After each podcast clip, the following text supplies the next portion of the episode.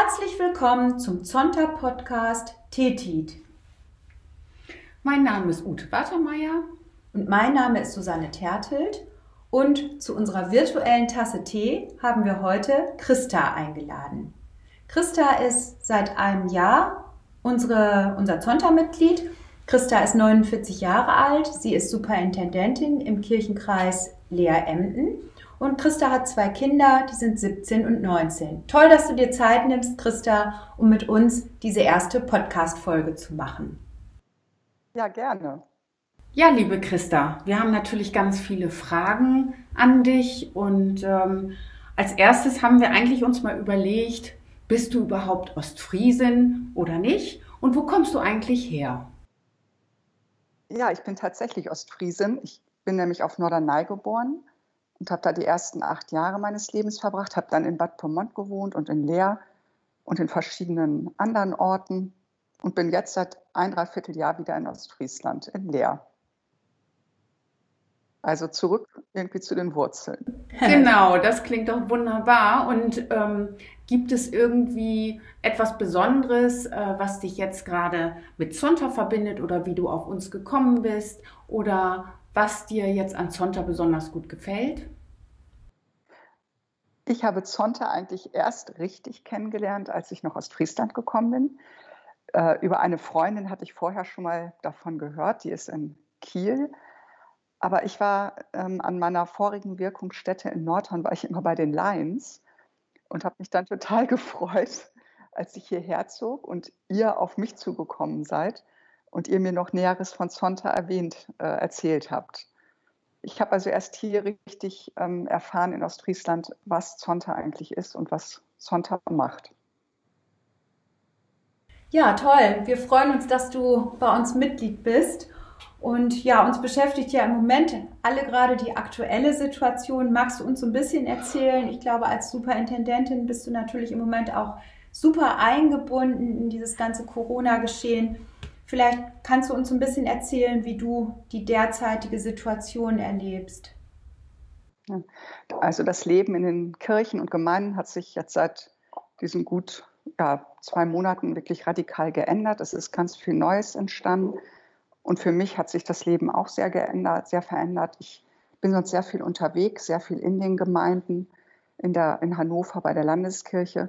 Und das ist jetzt halt alles per Videokonferenz ähm, per Mail und es musste unheimlich viel kommuniziert werden, weil wir ganz viel umgestellt haben in der Seelsorge, bei den Gottesdiensten. Die Gemeindehäuser mussten geschlossen werden und ja, es sind ganz viele kreative neue Wege entstanden, um Menschen zu erreichen. Also es waren sehr bewegte Zeiten. Kannst du so ein Beispiel geben, was da an kreativen neuen äh, Dingen entstanden ist? Mhm. Zum Beispiel äh, besuchen die Pastoren und Pastorinnen ja ganz viel sonst äh, die Gemeindemitglieder. Und das konnte ja jetzt nicht mehr stattfinden.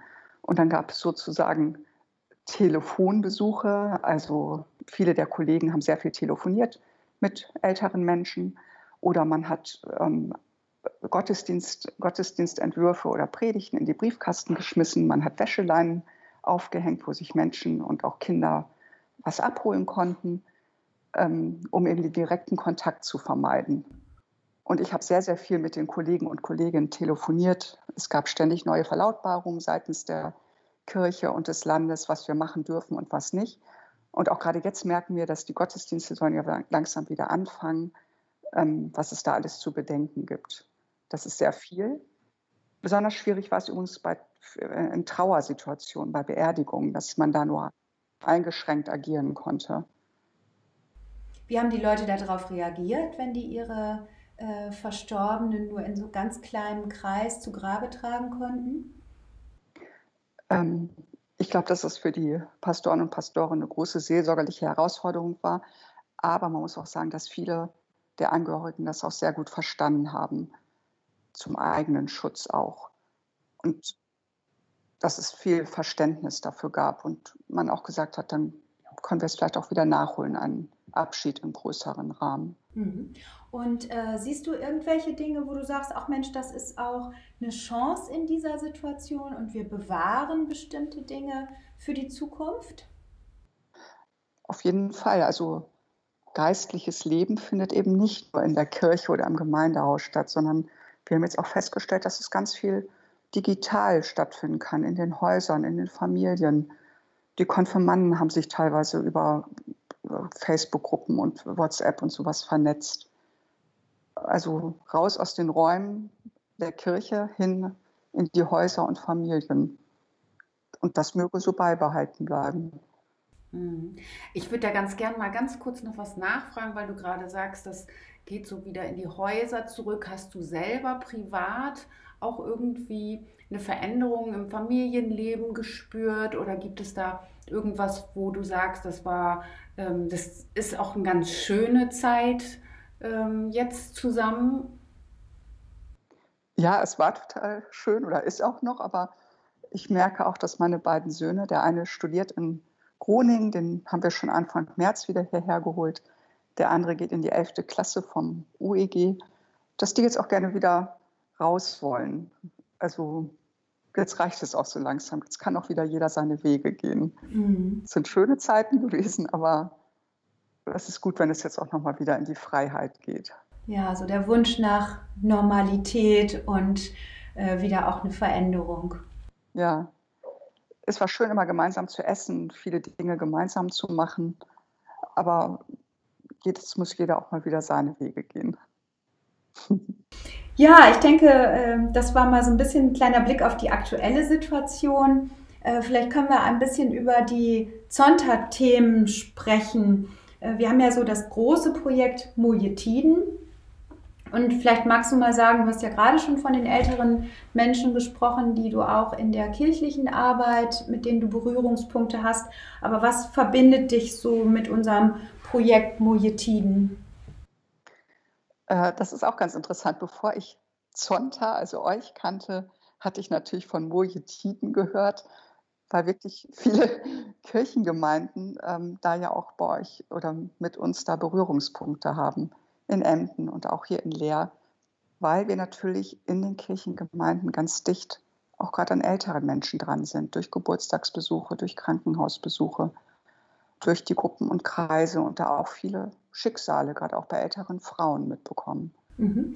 Vielleicht müssen wir noch mal kurz erklären, Mojetiden, da geht es darum, dass wir mit Kooperationspartnern äh, herausfinden, wo sind Frauen, die in Altersarmut sich befinden und wie können wir die punktuell unterstützen, sei es mit, äh, ich weiß nicht, Geld für die orthopädischen Schuhe oder einem Fahrticket irgendwo hin oder solche Dinge. Und äh, wir bekommen tatsächlich ganz viel, gerade auch aktuell, äh, Dankesbriefe. Wir kennen die Frauen selber gar nicht, aber die bedanken sich bei uns für diese Unterstützung. Und das ist tatsächlich was, was uns sehr motiviert. Und das freut uns, Christa, wenn du über die äh, Kirchengemeinden schon vorher davon gehört hast. Mhm. Christa, ich hätte da noch eine Frage, weil du ja gesagt hast, gerade ihr mit der Kirche, und das sind ja auch ähm, hauptsächlich unsere Kooperationspartner bei diesem Projekt Mojetiden. Ähm, was meinst du denn, was ein hilfreicher Ansatz wäre, um ähm, zum, eine Prävention von Altersarmut also zu gestalten? Wo würdest du das sehen, wo wir vielleicht besser oder noch schneller ähm, eingreifen könnten oder helfen könnten? Ich denke, das müsste auf zweierlei Ebene geschehen. Und das eine machen wir ja auch schon. Das ist wirklich in erster Linie Bewusstseinsarbeit, gerade bei jüngeren Frauen. Und da vielleicht auch Kontaktflächen zu schaffen zwischen älteren und jüngeren Frauen und darauf aufmerksam machen. Denkt daran, dass die Zeiten im Alter eben andere werden, dass ihr auch vorsorgen müsst. Und das, ja. Und das andere, denke ich, ist auch tatsächlich eine Art politische äh, und gesellschaftliche Lobbyarbeit, dass man das überhaupt erst nochmal wieder ins Bewusstsein bringt. Mhm. So wie unser neues Projekt jetzt Moje Perspektiven, dass wir probieren mit der Fachhochschule ähm, ein Bewusstsein zu schaffen bei jungen Frauen, ähm, dass dieses Thema auch wirklich jeden treffen kann. Das mhm. würde das ja bestätigen. Und dass du dieses Fall. Thema äh, Vereinbarkeit von Beruf und Familie einfach auch ein wichtiges ist. Ne? Gerade hier in Ostfriesland im ländlichen Raum entscheiden sich ja noch viele junge Frauen dafür zu sagen, ach, ich bin äh, für die Familie, für die Versorgung zuständig und mein Mann wird mich schon finanziell versorgen und das kann dann eben manchmal unglücklich äh, enden in solchen Schicksalen, wie wir sie beim Mojetiden haben. Ich würd, mich würde einfach gern mal interessieren, du bist ja nun als Superintendentin beruflich auch ganz stark eingebunden. Ich weiß, dass dein Mann auch berufstätig ist. Wie kriegst du das hin, äh, Familie und Beruf zu vereinbaren oder wie hast du das in der Vergangenheit gemacht? Denn deine Söhne sind ja inzwischen schon etwas älter. Genau, ich habe eigentlich seit die Kinder da waren immer gearbeitet, immer mit einer halben Stelle. Als Pastorin damals konnte ich mir meine Zeit zum Glück sehr frei einteilen. Ich habe eben auch viel von zu Hause aus arbeiten können und viel eben auch abends, also Sitzungen, Predigten, Beerdigungspredigten schreiben.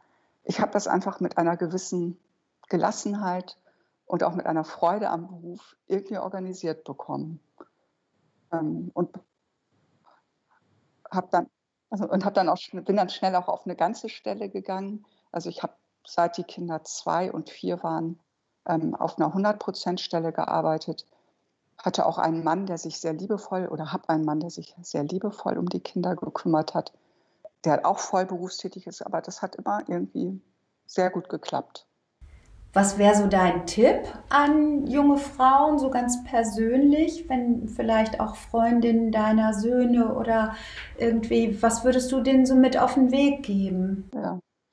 Ähm, mir hat sehr doll geholfen, dass ich mich mit anderen Freundinnen vernetzt habe, dass wir gegenseitig auf Kinder aufgepasst haben, ohne jetzt eine Tagesmutter äh, richtig zu haben, ähm, sondern dass wir einfach so ja, private Betreuungsgruppen gegründet haben.